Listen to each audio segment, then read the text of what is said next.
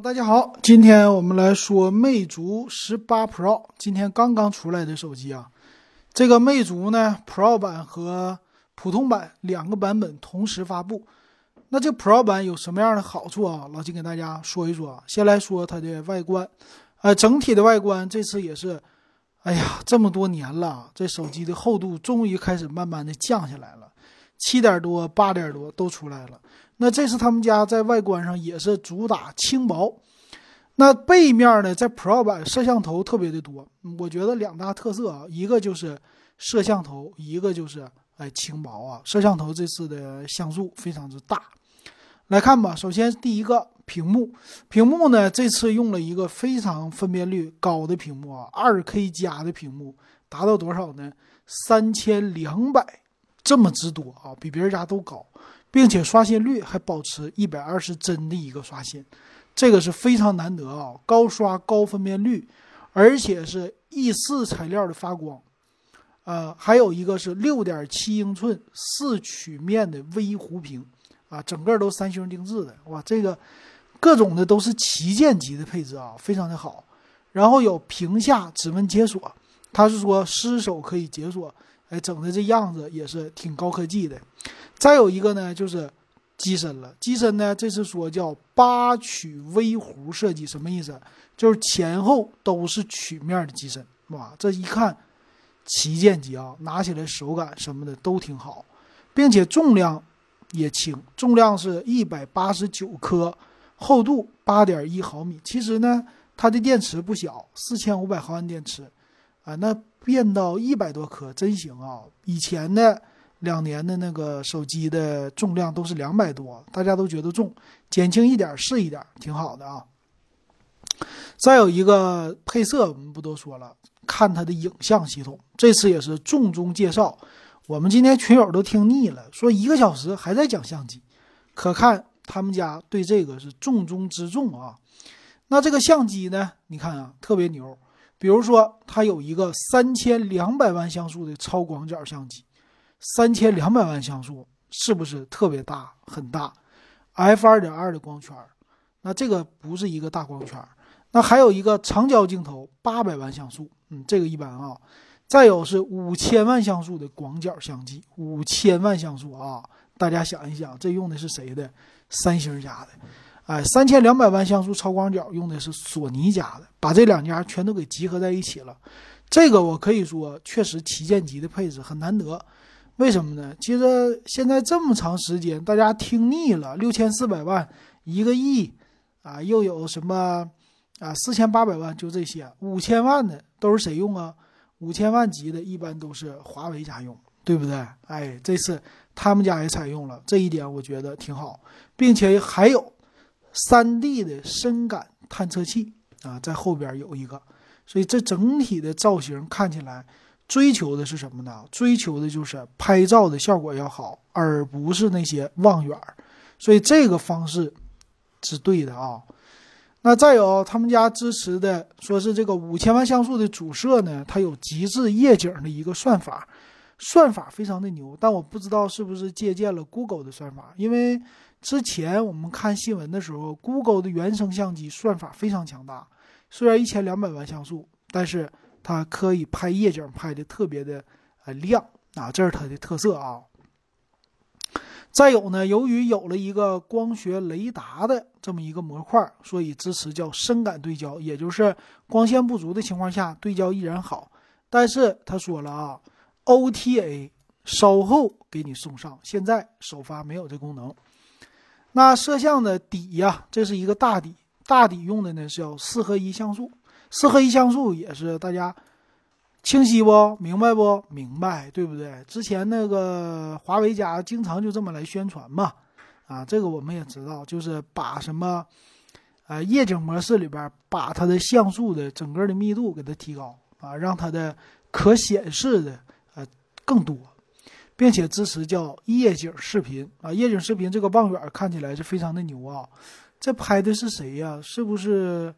这是哪个大桥呢？老金看着特别的眼熟，嗯，肯定是上海的，是哪个呀？杨浦大桥吗？还是南浦大桥？应该是杨浦大桥吧？老金觉得。再有支持这个 OIS 光学防抖。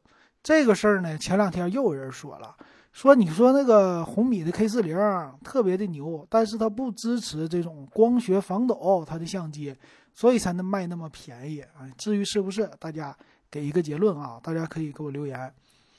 那还有呢，就是各种夜景的拍摄的功能，这很多小伙伴应该很喜欢啊。但跟你这么说，夜景拍摄到现在我都没用过几次，为啥？晚上不拍照。其实今年疫情的关系，大家晚上出去的真的少。哎，超广角镜头这不用说了。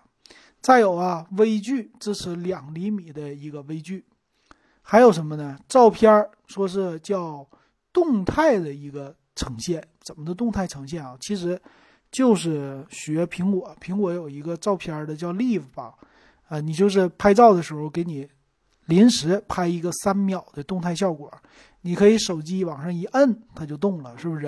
啊，这个属于软件层面的，没啥了。那变焦呢？它支持三倍光学、五倍混合、三十倍数字变焦，嗯，够了，完全够用啊！谁没事拿三十倍天天玩啊？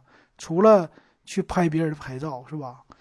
还有一个呢，前置摄像头比较牛，四千四百万像素，哎，这个别人家都没有，这个确实厉害啊，并且支持 AI 的人像，然后看了样片拍的不咋地啊，不是特别的清晰。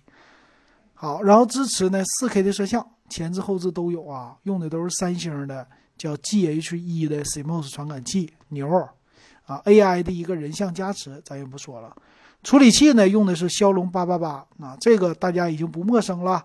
现在骁龙八八八的手机越来越多了，其实我觉得，魅族家已经把手机的售价给留出来很多的空间了，呃，不走性价比。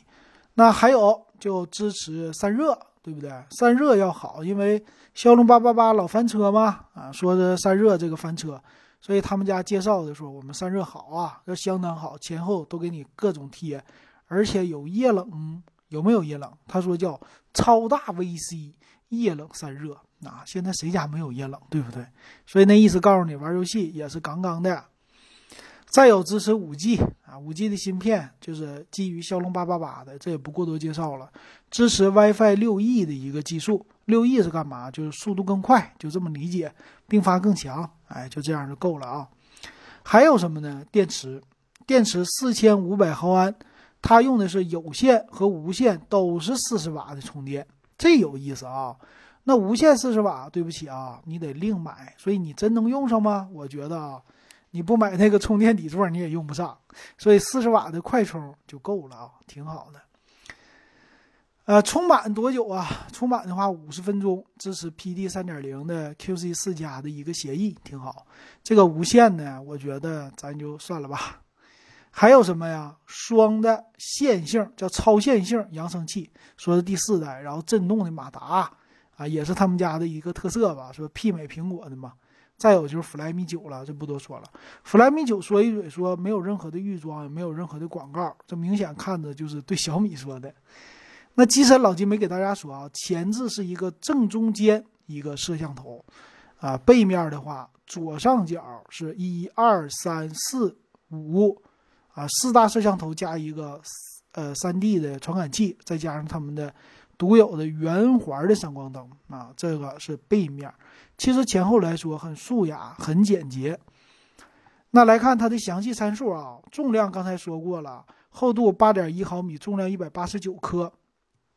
这块屏呢，虽然是二十比九，但分辨率达到了三千二乘一四四零，这分辨率高。所以他说我们家 PPI 到五百二十六，你一般别人家都四百多，他们家干到五百多，这确实牛啊。然后再看骁龙八八八，这不说了，摄像头呢支持最大在背面支持到八 K 摄像，前面支持到四 K 的摄像，挺牛啊。刚才摄像头说过了，那电池呢也是啊，也非常不错，四千五百毫安，四十瓦快充够了，并且符合国家的要求哈。啊，再看看还有什么呀？双频的 WiFi，啊，WiFi 六这种技术，蓝牙五点二最新的技术，呃，双频的 GPS，NFC 它自带了。再有就是送不送壳啊？啊，好像不送壳，你得自己去买壳。那还有什么呢？Type C 接口，三点五毫米有吗？没有啊，用的是 Type C 的接口哈。来看售价，售价这次不便宜啊，旗舰级别，啊，八加一二八 G 版本四九九九，八加二五六 G 五四九九，就是多了一百二十八个 G 的存储，贵了五百块钱。再有十二加二五六的是五九九九，那大家觉得这价位怎么样？反正老金觉得呢，呃，他们家定制的东西确实多，但是售价也真是不低，而且能看出来魅族家的路线现在已经改了。他们的路线是按照精品路线来走的，其实回归最早的魅族了，啊，就是一年出一款旗舰机，但是呢，相关的我在出，比如说魅族十七，魅族十七呢有十七和十七 Pro 就两款，啊，这一年也不出别的了，然后今年的十八呢基本上也就定性了，所以说售价呢最低配的是十八四三九九，最高上到五九九九，这个售价啊还算是。不是那么特别的贵吧，有性价比，但是跟同行比起来，其实它的竞争力啊非常的小众了。就是你就买它一个真爱啊，我喜欢我就买，我不喜欢我就不买了。所以其实他们家销量不好说，也不降价，是不是？售价跟别人比没有什么特色，能卖那么好吗？不好说。但是能不能盈利，说不定能盈利。为啥呢？因为它。这个售价确实高，保证了利润，不知道这是一个好事还是坏事啊？我们希望魅族能继续活下去。行，那今天咱们就说到这儿，感谢大家的收听还有收看。